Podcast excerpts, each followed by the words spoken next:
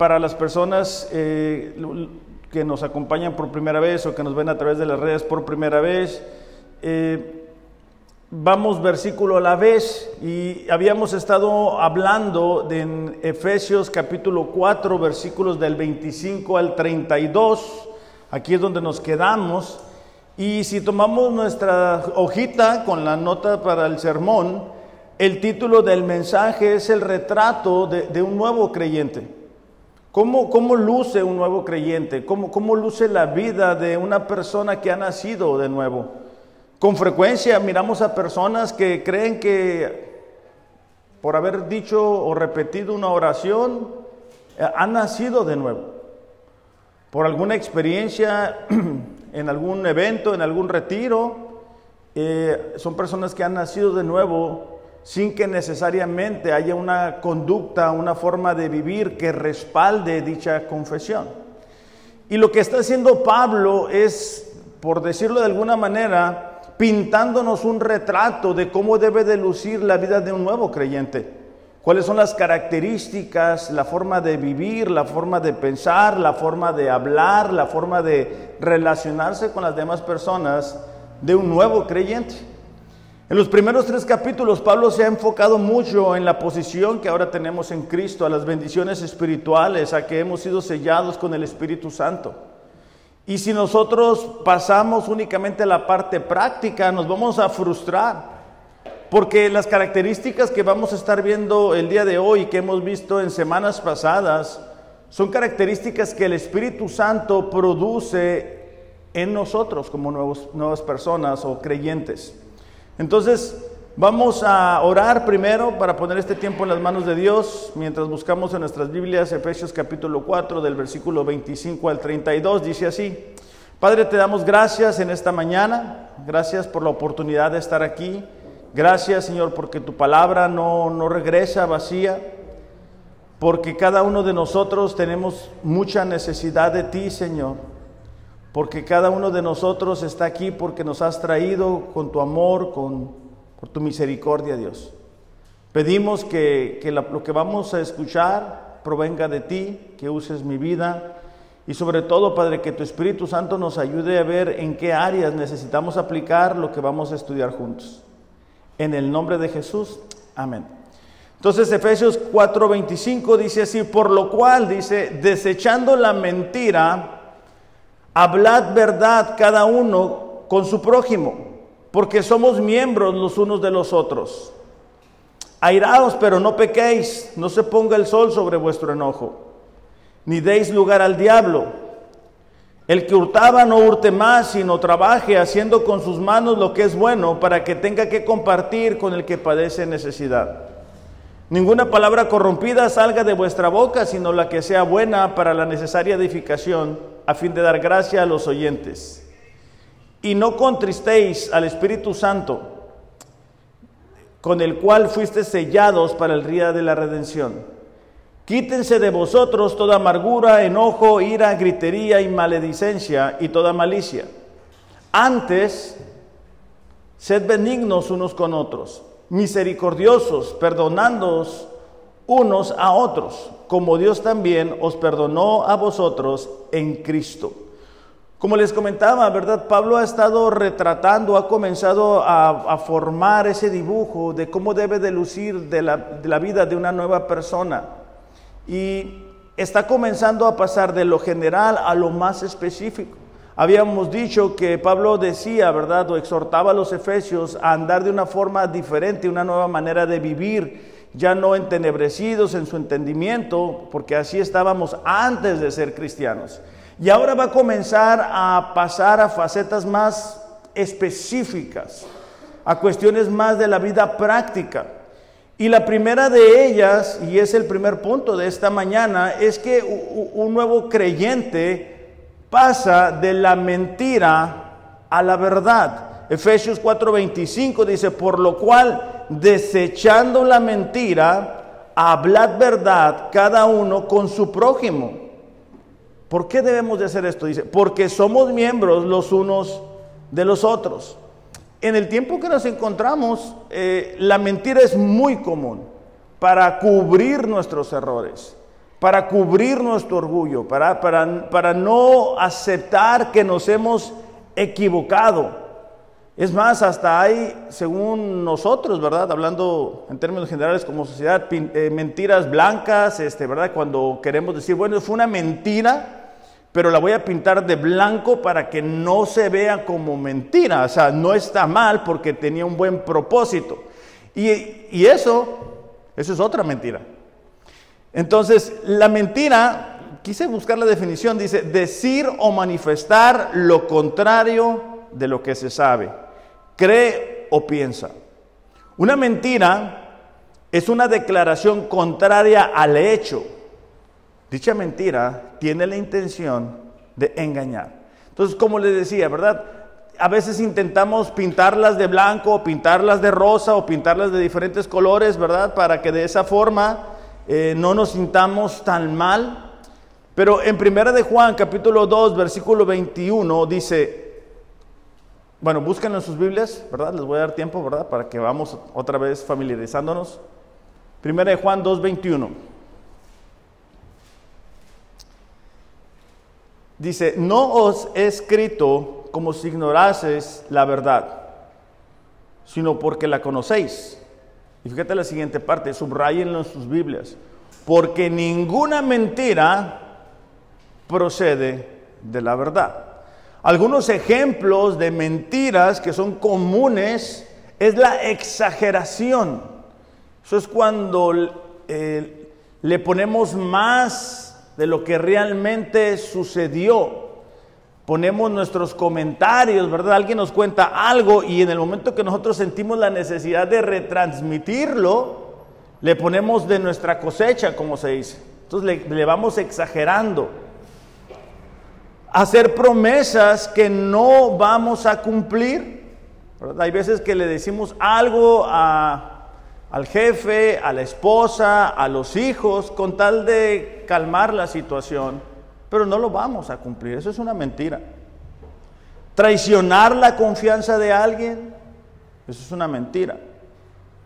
Cuando alguien nos dice algo y lo comentamos, traicionamos la confianza que las personas nos dan, la hipocresía, el chisme, el presentar excusas, ¿verdad? Todo eso son, son formas de hablar mentiras.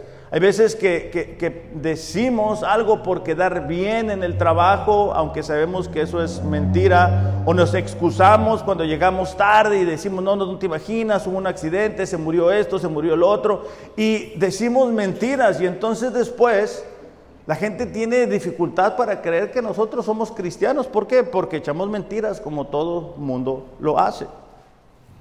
Entonces, a veces por cubrir las apariencias decimos mentiras. Para obtener lo que queremos decimos mentiras. Queremos un, día de descanso en el trabajo y ¿qué decimos? Una mentira. ¿verdad? Nadie se va a dar cuenta. Y, y además la pintamos de blanco diciendo algo como es para salir con mi familia. Entonces yo creo que Dios sí quiere que salga con mi familia. Entonces voy a agarrar esa mentira y la voy a pintar de blanco y no va a ser tan grave. Pero, acabamos de leer un texto donde dice, ninguna mentira procede de la verdad. Es decir, nada de lo que nosotros decimos fuera de la realidad tiene que ver con Dios. A veces decimos mentiras para obtener un mejor precio, un mejor trato. No, no, confiamos en que Dios nos puede dar la gracia, ¿verdad? Y entonces en lugar de orar, vamos y contamos una historia. Y el problema con la mentira, como con el mayor, con el pecado, es que al tú decir una mentira, lo que sigue es decir otra mentira. Y vas construyendo un mundo de mentira. Y ese mundo de mentira, tarde que temprano, termina cayéndose. Proverbios 21.6 dice, amontonar tesoros con lengua mentirosa es aliento fugaz de aquellos que buscan la muerte. Es decir, intentar alcanzar metas y propósitos a través de mentiras. al momento podemos decir, ah, qué, qué inteligente soy, o mira, me dieron esto más barato, o mira, me salí con la mía. Pero tarde que temprano eso va a traer consecuencias. Entonces Pablo ha estado eh, describiendo cuán importante es que nosotros vivamos de acuerdo al llamado de nuestra vocación y también porque eso produce unidad, que lo mirábamos unas semanas atrás. Pero si la relación entre nosotros como creyentes está basado en mentiras, eso tarde que temprano se termina por romper. Aún Jesús, ¿verdad? Habló acerca de la mentira, para que no creamos eso de ah, que hay mentiras blancas y todo eso. Juan 8:44, creo que es un texto bastante conocido.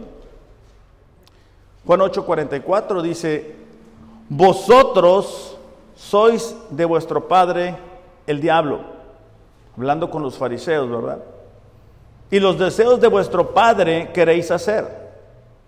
Él ha sido homicida desde el principio y no ha permanecido en la verdad, porque no hay verdad en él.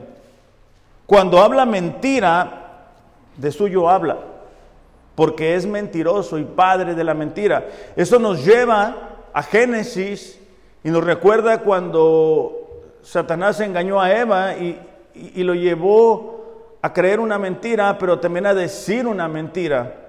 Y todavía seguimos pagando las consecuencias de eso. Entonces, cuando nosotros mismos experimentamos el dolor de, de, cuando alguien te dice algo que no es cierto, podemos experimentar a carne propia porque es importante decir la verdad. Ahora, cada una de estas virtudes que vamos a revisar esta mañana, cada uno de estos pincelazos, tiene que ver con que Jesús vino, vivió una vida perfecta y nos ayuda a vivir de una manera diferente. Hay, hay veces que nosotros provenimos de, de, una familia donde la mentira es lo más común. Todo mundo echa mentiras, todo mundo intenta presumir, ¿verdad? El día de Navidad se trata de ver quién dice más mentiras. Y cuando uno llega a Cristo, es difícil romper con eso, terminar con eso. Una relación, cualquiera que sea, de, trabajo, de compañeros, de hermanos, de familiares, que está sostenida con mentiras, tarde que, tarde que temprano va a sufrir dolor para ambas partes. De ahí la importancia para nosotros de que, como dice Pablo, desechar las mentiras, es decir, hacerlas a un lado, no formar parte de nuestro diario vivir. Esa palabra eh, desechar tiene que ver con arrancar, apartar, hacer a un lado. Todos los días tenemos la oportunidad de decidir qué vamos a decir. Ahora, no es únicamente decir, bueno, ya no voy a decir mentiras, sino que tiene otra implicación, porque dice, hablad la verdad. Y este verbo hablad está en el tiempo presente, lo cual sugiere algo continuo, algo que es un patrón característico. Entonces no es únicamente, ya no digo mentiras, sino que es hablar la verdad. Y, y esto va a llevarnos en muchas ocasiones a tener que ser humildes. Porque cuando no hacemos lo que nos corresponde hacer como hijos de Dios, cuando, cuando no estamos orando, cuando no estamos leyendo la Biblia, cuando no estamos siendo parte de los grupos, tenemos la opción de decir una mentira como una excusa por la cual no estoy leyendo la Biblia, una excusa por la cual no estoy orando, una o podemos decir la verdad.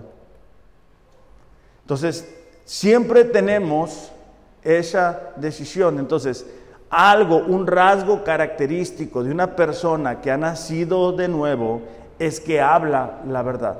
Ahora, déjenme les explico esto. No hablamos la verdad para convertirnos en hijos de Dios. Porque somos hijos de Dios, hablamos la verdad. Es muy diferente. Es decir, al, ser criaturas nuevas, una característica es que hablamos la verdad, es que dejamos de decir mentiras, es que dejamos de justificarnos. No, es que yo no soy el esposo que debería de ser, porque no, fíjate que mi papá una... Y, y le aventamos la responsabilidad a alguien más. No es que mi matrimonio no está bien porque ella no hace esto. Y, la parte que a nosotros nos corresponde. O al revés, ¿verdad? A lo mejor la esposa se justifica y bueno, todo el tiempo estamos queriéndole aventar la responsabilidad a alguien más y eso es una mentira. Proverbios 12, 19 dice, perdón, Proverbios 12, 19, búsquenlos en sus Biblias. El labio veraz, es decir, el labio que dice verdad, Proverbios 12, 19, permanecerá para siempre. Mas la lengua mentirosa solo por un momento. Alguien me dijo, cuando alguien dice la verdad no necesita tener buena memoria. ¿Por qué? Porque, porque estás diciendo la verdad. Pero cuando alguien se dedica a decir mentiras y empieza a decir una cosa, tiene que decir la otra. Y aquí lo que básicamente está diciendo es que el labio que, dice la verdad, esa versión va a permanecer.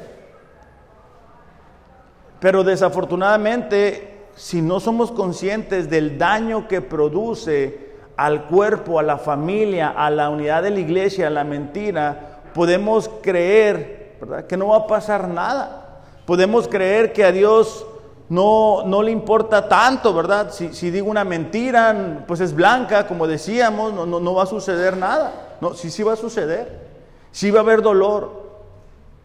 Sí va a haber quebranto. Sí va a, va a causar que produzca desconfianza entre nosotros. ¿Por qué? Porque si si alguien te dice una mentira, y tú descubres esa mentira, porque tarde que temprano va a salir, aquí lo acaba de decir, cuando te diga otra cosa, tú vas a decir, mm, no sé si confiar en ti, porque la vez pasada me dijiste una mentira. Y eso es algo muy triste para nosotros como creyentes. Ahora, podemos decir, bueno, esto solamente le sucede a la gente que no, que no busca a Dios o gente así, pero la mentira fue un problema en la vida del hombre de fe llamado Abraham. Acabamos de leerlo eso en la Biblia en un año, Génesis capítulo 12, versículo 13.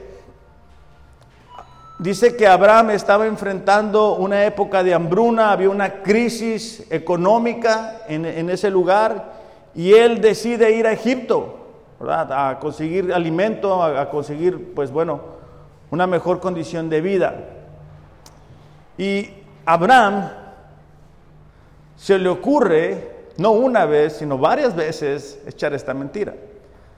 Génesis capítulo 12, versículo 13 dice, ahora pues, está hablando con su esposa Sara, di que eres mi hermana para que, me vaya bien por causa tuya. Y viva mi alma por causa de ti. O sea, Abraham estaba diciendo, mira, cuando vayamos a esta tierra, tú vas a decir que eres mi hermana, porque si no me van a matar. Entonces, si tú dices que, eres mi hermana, me va a ir bien y no me van a matar. El hombre de fe. El hombre que cuando unos versículos antes nosotros leemos que Dios le dijo, ¿verdad? Deja tu parentela, te voy a bendecir. Bueno, en este momento de crisis, en este momento que él está enfrentando una situación adversa, decide mentir. Y esto nos muestra el principio de que muchas veces cuando enfrentamos una situación adversa, podemos decidir echar una mentira, porque ya nos alcanzó las consecuencias de algo, de decisiones equivocadas. Entonces, en lugar de comenzar de cero, diciendo la verdad, decidimos echar otra mentira a la avalancha y la avalancha sigue creciendo y sigue creciendo y sigue creciendo. Génesis 20:11 nos retrata lo mismo. La misma, los mismos personajes, la misma forma de actuar de Abraham. Abraham aquí es confrontado por uno de los reyes porque les viene el, castigo de parte de Dios, porque ellos no sabían que era esposa de Abraham, Sara. Y entonces Abraham va a intentar justificar su mentira. Abraham le respondió, porque dije para mí, ciertamente no hay temor de Dios en este lugar y me matarán por causa de mi mujer. Entonces Abraham estaba diciendo, bueno, yo eché esta mentira porque aquí no hay temor de Dios y como no hay temor de Dios me van a matar. Entonces, pues estaba que justificando su mentira, como muchas veces nosotros pudiéramos hacerlo. Entonces, un, primer pincelazo de este retrato del nuevo creyente es que deja eso atrás. Ahora, esto va a ser un proceso. O sea, no significa, ¿verdad?, de que si decimos una mentira ya automáticamente eh, ya no somos creyentes o, cosas así. Pero el patrón normal de un nacido de nuevo es hablar la verdad. Otro, otra parte de este retrato del nuevo creyente es que pasamos del enojo sin control a un enojo en control. Efesios 4:26 dice, airaos, pero no pequéis, no se ponga el sol sobre vuestro enojo, ni des lugar al diablo. Sin lugar a dudas, mientras estemos aquí en la tierra, va a haber situaciones que nos van a molestar. Cuando miramos una injusticia, cuando miramos que tratan de forma soberbia a alguien indefenso, cuando vemos un maltrato, cuando vemos eh, muchas veces el, abuso de poder, eso nos va a causar una molestia. o de repente vamos a un lugar y escuchas que gritan a alguien o humillan a alguien, eso a veces nos puede llegar a molestar.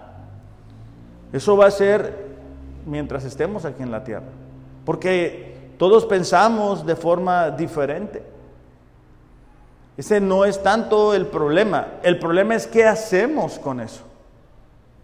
O sea, hay dos opciones de acuerdo a lo que dice aquí Pablo. Dice, airaos, eso es, parte de, nuestra humanidad pero no pequen. Es decir, cuando tú guardas ese, ese, eso que te han lastimado, ese rencor, esa amargura, comienza a, a formar parte de nuestra manera de vivir. Necesitamos aprender a entregarle eso a Dios. Necesitamos, como dice ahí, que no se ponga el sol sobre vuestro enojo, es decir, no te lleves eso a la cama. Entrégaselo a Dios. Si es necesario platicar con alguien, ¿verdad? Bueno, hay, que hacerlo antes de irnos a dormir. El problema no es tanto el enojo, porque como les digo, va a ser parte de nuestra naturaleza. Hay, cosas que pasan que nos causan ese, ese sentimiento. De hecho, el Mateo 5, 21 y 22 nos habla por qué es tan problemático el enojo y es que tiene su raíz en el corazón. Mateo 5, 21 y 22. Acuérdense, la intención al, ir nosotros físicamente la Biblia es que dentro de muy poco tiempo ustedes conozcan la Biblia o se familiaricen con ella y vamos a ir poco a poco, así que no se desesperen, ¿sale? Dice, oíste que fue dicho a los antiguos, no matarás y cualquiera que matare será culpable de juicio. Pero yo os digo que cualquiera que se enoje contra su hermano será culpable de juicio. Cualquiera que diga necio a su hermano será culpable ante el concilio y cualquiera que le diga fatuo quedará expuesto al infierno de fuego. Jesús estaba diciendo, el problema no es tanto lo exterior, el problema es el interior, el problema es cuando tú guardas rencor en tu corazón en contra de la gente. El problema es cuando tú permites que eso se, forje en tu corazón y la manera de hablar, la manera de expresarnos, está por esa herida que nos han hecho. Dios no estaba diciendo que todo lo que nos sucede es bueno, porque hay, personas que a veces nos han, nos han tratado mal, nos han lastimado, nos han traicionado, pero eso necesitamos aprender entregárselo a Él. De hecho, en Romanos, capítulo 12, versículos 17, mismo apóstol Pablo dice así, Romanos 12, 17, no paguéis a nadie mal por mal, procurad lo bueno delante de todos los hombres. O sea, él dice, no pagues como la gente que no conoce a Dios paga, porque ese es algo natural que nos surge. Y esto es tan sencillo como cuando tú vas en el carro manejando y alguien te echa el carro encima o te andan atropellando y la naturaleza es devolverles el favor. O cuando alguien te dice algo, una grosería, algo antisonante, la tendencia es que subirle una rayita O cuando tenemos un conflicto en casa, con los hijos, con la esposa, con el esposo, y te dicen algo, la tendencia es que vamos a ver quién grita más alto, ¿verdad? Vamos a ver de quién es más fuerte aquí. Y entre hermanos, entre compañeros de trabajo, podemos ser eh, tentados a eso. Pero decía aquí, no paguéis a nadie mal por mal. Procurad lo bueno delante de todos los hombres. Dice, si es posible, en cuanto dependa de vosotros, estad en paz con todos los hombres. Es decir, debemos ser esos pacificadores. No os venguéis vosotros mismos, no os venguéis vosotros mismos, amados míos, sino dejad lugar a la ira de Dios. Porque escrito está, a mí es la venganza, yo pagaré, dice el Señor. Nuestra naturaleza es querer cobrar venganza, querer cobrar eso que nos hicieron. Y aquí lo que nos está diciendo es exactamente lo contrario. Lo que nos está diciendo es, el Señor se va a encargar de aquella gente que nos ha hecho daño. El Señor se va a encargar de esas injusticias que hemos experimentado. Quizá al ojo humano pasen desapercibidas, quizá la gente piense que Dios no se da cuenta, pero de acuerdo a lo que acabamos de ver, Dios se va a encargar de ellos. Dios va a ajustar las cuentas. Un buen ejemplo de esto lo encontramos en la vida de, David, cuando David es perseguido por Saúl y, tiene varias oportunidades de David este, tomar venganza con su propia mano. Él dice, ¿sabes qué? Yo no voy a hacer eso. Si Dios quiere que yo sea el rey de Israel, Dios se va a encargar de hacerlo. Y, eso, eso es un principio tan importante porque nosotros nos damos cuenta cuando leemos la Biblia hablando de este hombre de fe, que cuando David llega al trono, todo el pueblo quiere estar con David, porque, porque conocen cuál había sido la conducta de Saúl, conocen cómo Saúl lo había perseguido injustamente. Pero ahora imagínate, imagínate a David en una reunión familiar contando cómo, cómo fue su historia de llegar al trono para ser rey. Y diciendo, bueno, pues un día estaba Saúl, lo encontré en una cueva, entonces yo lo agarré y lo maté. Qué diferente hubiera sido la historia. En cambio, él, se hace a un lado y él dice, ¿sabes qué? Yo voy a procurar lo bueno. Yo, yo, no voy a tomar venganza sobre lo que él me estaba haciendo. Y eso nos debe de ayudar a nosotros a reflexionar y entender por qué Pablo dice, bueno, va a haber cosas que nos van a causar molestia.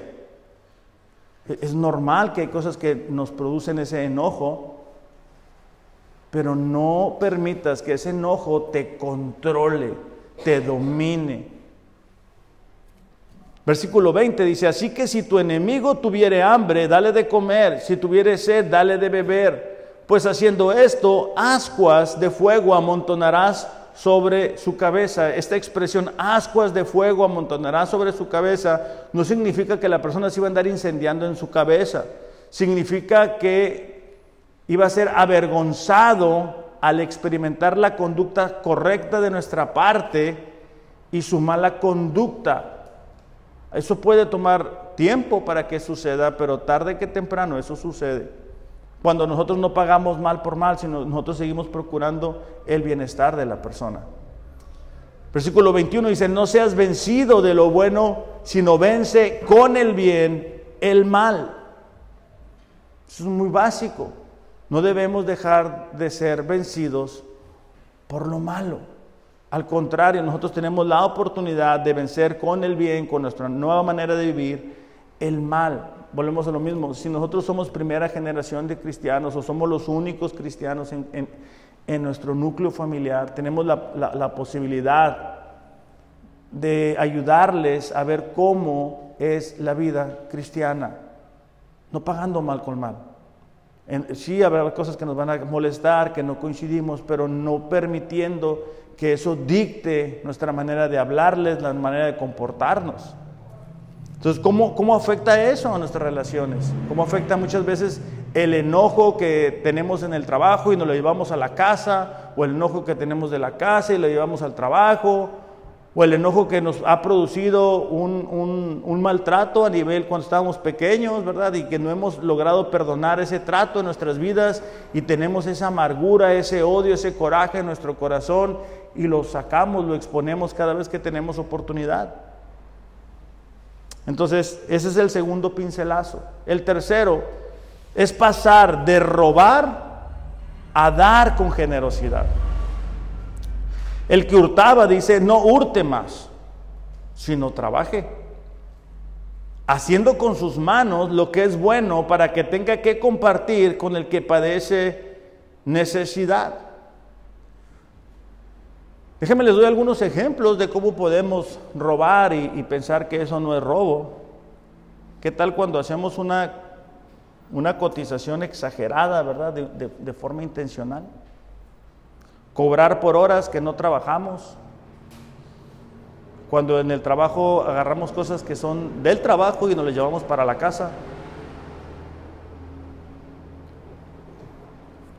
Tomar dinero sin la autorización del, esposo. Eso antes era una costumbre muy grande, ¿verdad? Llegaba el esposo y llegaba la esposa y ¡fum! de la cartera le tomaba un, un billetillo, ¿verdad? Y a lo mejor podemos decir, bueno, no es para tanto. No, es que sí es, porque no es únicamente nuestra manera de actuar, sino la forma en que estamos educando a nuestros hijos. No pagar una deuda, ¿verdad? Pedir prestado y después no pagarla. El no pagar justos salarios. Estás robando, dice, ¿verdad? La Biblia, al jornalero. Entonces, el robo, ahora está muy común el robo este de, identidad, ¿verdad? Cuando menos acuerdas ya te metieron un, cargo y cosas así. Entonces, en nada de eso nosotros deberíamos de estar involucrados. Mucha de la gente de la iglesia de Éfeso al, parecer practicaba ello y de ahí la necesidad de ayudarles a reconocer el error. Entonces nosotros necesitamos ser conscientes que no es únicamente dejar de hacer eso, ¿verdad? sino comenzar a trabajar de tal manera que podamos compartir con las demás personas. segunda de Tesalonicenses, capítulo 3, versículo 10. Segunda de Tesalonicenses, capítulo 3, versículo 10. Es un, es un pasaje que yo creo que es de los más explícitos. Dice, si alguno no quiere trabajar, tampoco coma. Está fácil.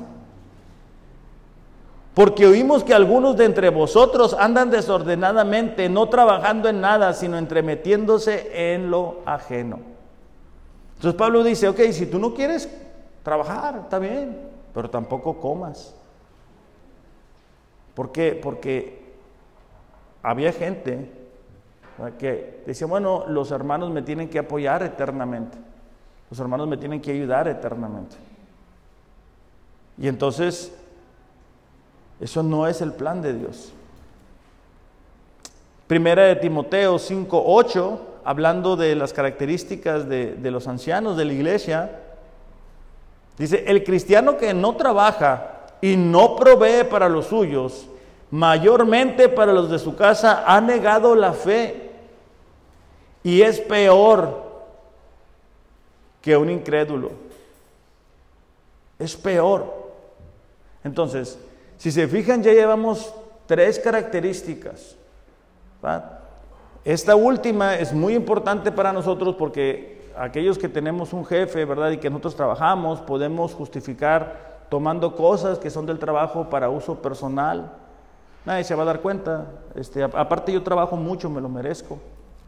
Este, no, no, nadie me dijo que no lo hiciera. Cosas así que tratamos otra vez, ¿verdad? de justificar. El que sigue es de palabras corrompidas a palabras que edifican. Y yo creo que aquí, en términos generales, es donde más batallamos. De palabras corrompidas a palabras que edifican. Ninguna palabra corrompida salga de vuestra boca, versículo 29, estamos en Efesios, sino la que sea buena para la necesaria edificación a fin de dar gracia a los oyentes y no contristéis al Espíritu Santo de Dios, con el cual fuiste sellados para el día de redención. Esa palabra corrompida es la palabra sapros en, en el griego original y se refiere a algo que es putrefacto, contaminado y se empleaba para aludir a las frutas, vegetales o alimentos que estaban descompuestos e inservibles. Entonces, Pablo está diciendo, no únicamente no digas mentiras, no digas cosas que no edifican a tu hermano, no digas cosas que contaminan a tu hermano, no digas cosas que afecten a tu hermano, que desanimen a tu hermano. No digas cosas que les, que les vayan a afectar en su fe. Chistes de, de mal gusto, pláticas de mal gusto no deberían de ser parte de nuestro lenguaje como creyentes. Y desafortunadamente, sobre todo en nuestros tiempos, hay, hay, jóvenes, creo la mayoría, que ahí andan repitiendo las canciones de los cantantes seculares con un lenguaje tan vulgar. ¿Y, por qué? Porque se la pasan escuchándolo. O al rato hablan como si no fueran creyentes. A mí me da mucha tristeza eh, escuchar, a, sobre todo señoritas, a utilizar palabras tan feas o sea, palabras como, como muy feas. ¿no? O, sea, no puedo, o sea, no puedo decirlas, pero, pero que esto, ¿cómo es posible? Pero bueno, es que es común. ¿no? Entonces, al nosotros convivir con ellos, pues se nos pegan y al rato estamos hablándole igual. Eso le pasó a Pedro. En Mateo 24, 76, a mí me llamó la atención este pasaje porque Pedro, alguien que estuvo tres años con Jesús, cuando sintió la presión, Mateo 24, no sé si es 76, creo que es Mateo 26, versículo 74. A ver, búscanlo así. Dice, entonces él comenzó a maldecir y a jurar no conozco al hombre, no lo conozco. Pero dice que empezó a maldecir. Si es 2674, ¿verdad? Ok, muy bien. Entonces, Pedro, que estuvo tres años. Salmos 141, versículo 3, dice así. Pon guarda mi boca, oh Jehová, guarda la puerta de mis labios. Y esto una vez más tiene como dirección el corazón. Porque la Biblia habla, ¿verdad?, de que de la abundancia del corazón habla la boca. Y si nosotros estamos hablando palabras corrompidas, pues es lo que está en nuestro corazón. Si nosotros golpeamos a la gente a nuestro alrededor, es lo que está en nuestro corazón. La manera en que nosotros hablamos expresa lo que hay dentro de nuestro corazón. Por eso es que Pablo en Colosenses dice, ¿sabes qué? La palabra de Cristo mora en abundancia en vosotros, para que de esa forma la manera en que hablamos sea de acuerdo a la palabra. Y ahora, Pablo dice, ok, ninguna palabra corrompida sea utilizada en ustedes pero no únicamente eso, sino que también dice, la que es necesaria para la edificación, es decir, nosotros debemos de edificar la fe de nuestro prójimo. Proverbios 25, 12 dice, como zarcillo de oro y joyel de oro fino es el que reprende al sabio que tiene oído dócil.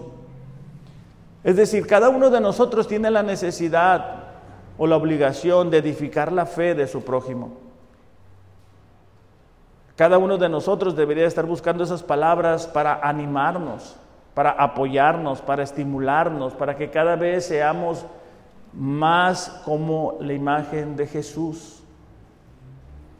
Pero si no nos damos cuenta, vamos a pasar por alto esta grande responsabilidad. Entonces, dice, ¿verdad? Lo que es necesario para la edificación, y eso también conlleva la idea de que deben de ser oportunas. Porque podemos decir la verdad, pero en el momento inoportuno.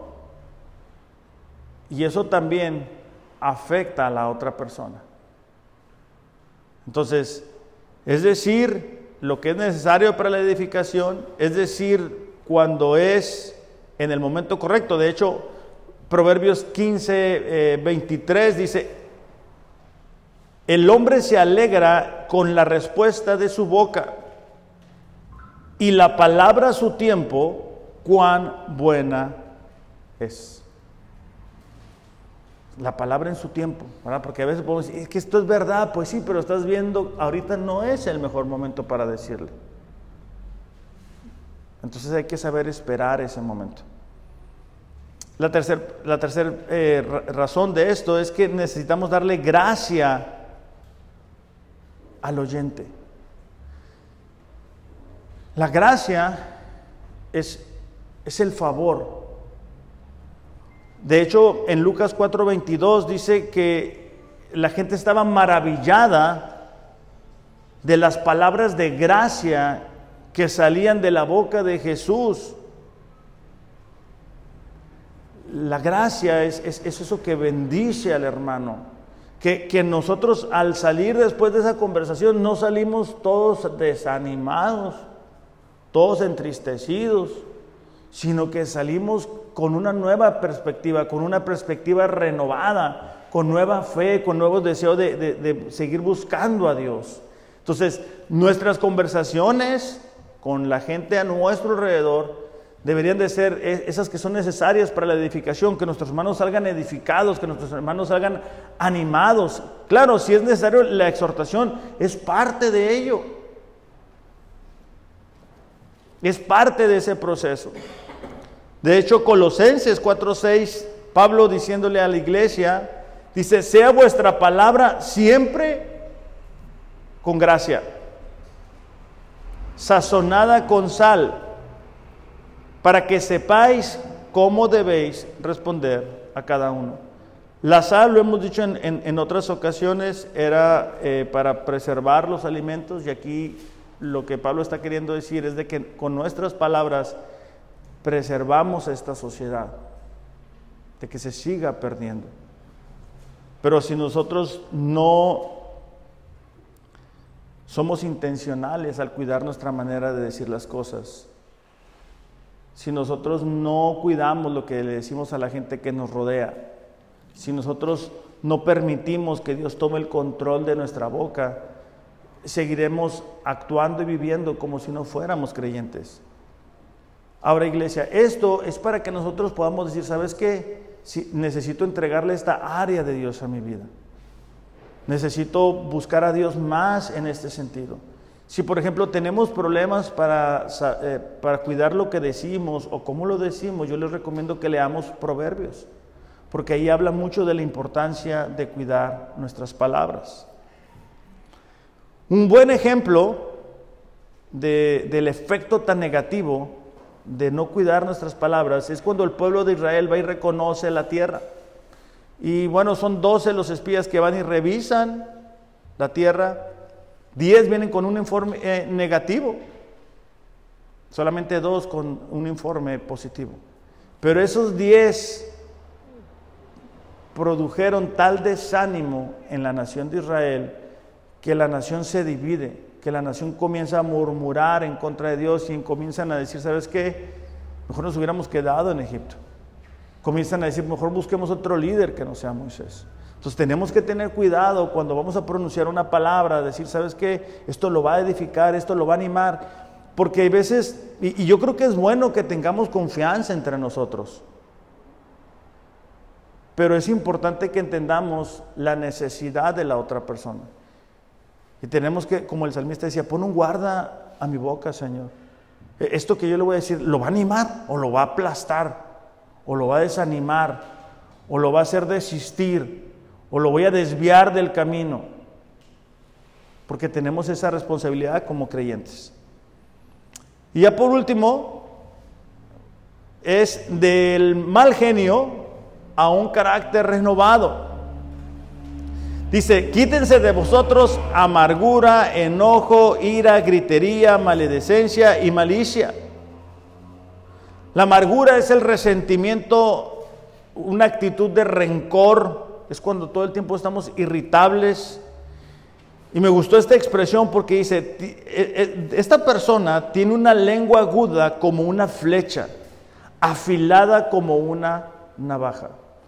Cuando alguien cuando alguien ha dejado que la amargura llene su corazón, lo que te dice tiene como propósito lastimarte, cortarte, herirte. Muchas veces sin saber lo que está produciendo, pero es esa amargura que hay en, el corazón de la persona. Por eso es que Hebreos 12:15 dice, mirad bien, no sé que alguno deje de alcanzar la gracia de Dios, que brotando alguna raíz de amargura os estorbe Fíjate la siguiente parte. Y por ella muchos se han contaminado. Cuando tenemos a alguien cercano a nosotros que tiene amargura en su corazón, no únicamente impide que la gracia de Dios llegue a su vida, no únicamente es contaminada dicha persona, sino que contamina a las demás personas, porque empieza a con sus palabras a cortar, a lastimar, y a herir. Otro que dice es el enojo, ¿verdad? Es el enfado o es el disgusto intempestivo. Todo esto forma parte de un mal genio, un mal carácter. Todo esto debería de ser características de antes de ser cristianos. Ira es la palabra tumos y tiene que ver con una rabia descontrolada de una persona que se deja llevar por la emoción del momento. Es alguien que eh, nosotros como mexicanos le decimos de mecha cortita, ¿verdad? No le puede decir nada que le moleste y ya hasta tiene fama. No se le puede decir nada porque la mecha... Ok, e, eso no debería de ser en la vida como creyentes. Y, menos deberíamos de decir, es que ya sabe, yo soy así, yo soy mecha cortita, yo saqué a mi mamá o a mi papá, o ese tipo de cosas. Porque, porque mm, somos una nueva criatura, somos una nueva persona. Otra es la gritería. Estas son características de un mal genio, un mal carácter. Es la explosión violenta de una persona fuera de sí que comienza a gritar a otros que revela su falta de control. Es alguien que siempre está gritando. Parece que no sabe hablar despacio, todo, todo quiere gritar, todo lo quiere lograr a base de gritos.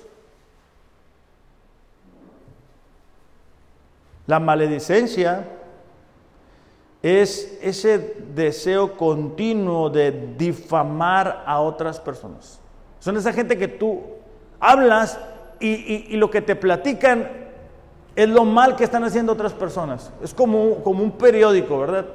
como una, así de nota roja. Te dice todo lo mal. Y no, y fíjate que aquella persona, y fíjate que aquella otra persona. Y te acuerdas. Es todo lo que tienen. Porque de la abundancia del corazón habla su boca. La malicia, la malicia es la maldad que es la raíz de cada uno de los vicios que les acabo de comentar de la gritería, de la ira, del enojo, de la amargura. E-, esa es la raíz. De ahí surge de un corazón no renovado, de un corazón que no ha logrado rendir totalmente el control de Dios, a Dios, perdón. Entonces dice, antes sed benignos unos con otros, misericordiosos, perdonándoos unos a otros, como Dios también los perdonó a vosotros en Cristo. Si se fijan, no únicamente Pablo ha estado indicando qué es lo que no debemos de hacer. O sea, no únicamente Pablo dijo, no digan mentiras. No únicamente Pablo dijo, no dejen que el, enojo se ponga sobre, sobre, sobre ustedes. Sino que da la contraparte. Y entonces debemos de pasar de, de ser personas con un mal genio, con un mal carácter, a ser benignos como las demás personas, misericordiosos, dice ahí, perdonándonos. Y todavía Pablo, para enfatizar más esa parte, dice, ok, yo sé cómo, cómo funciona la mente humana y, y nos lleva a decir, perdona a las demás personas porque Cristo los perdonó a ustedes. Ariel, ¿puedes pasar, por favor?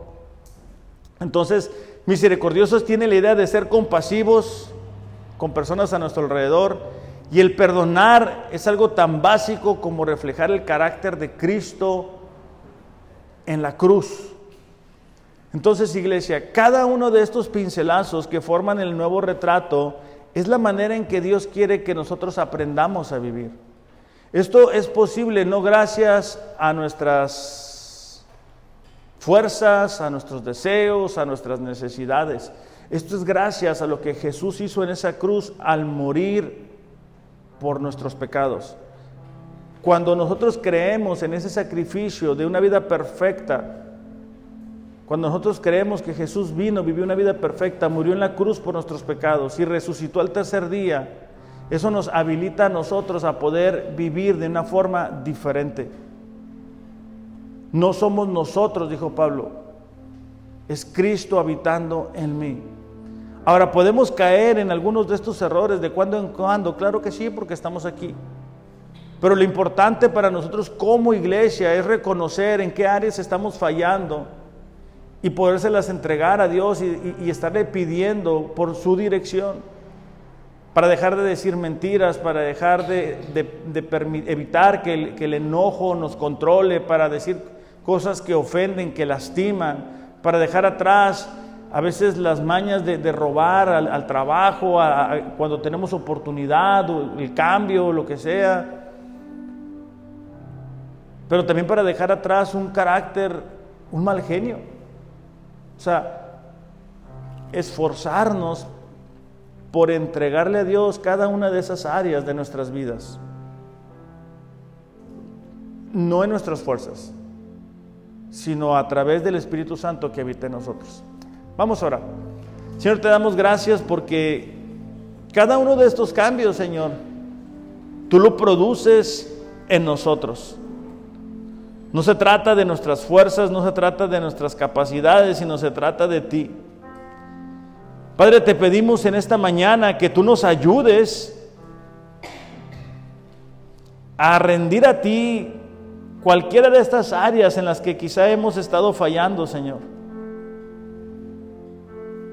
Quizá esta mañana podemos reconocer que, que golpeamos con nuestras palabras, que justificamos nuestra mentira,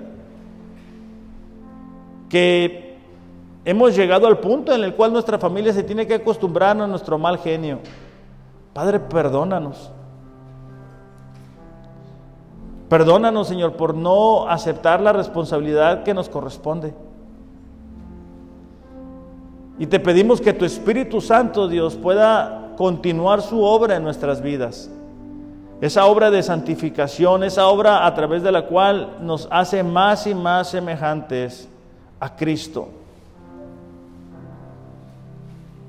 Señor, ayúdanos a que el retrato de, del nuevo creyente, de la nueva criatura, cada día sea más claro en nuestras vidas para que las personas a nuestro alrededor, al vernos a nosotros, te puedan ver a ti.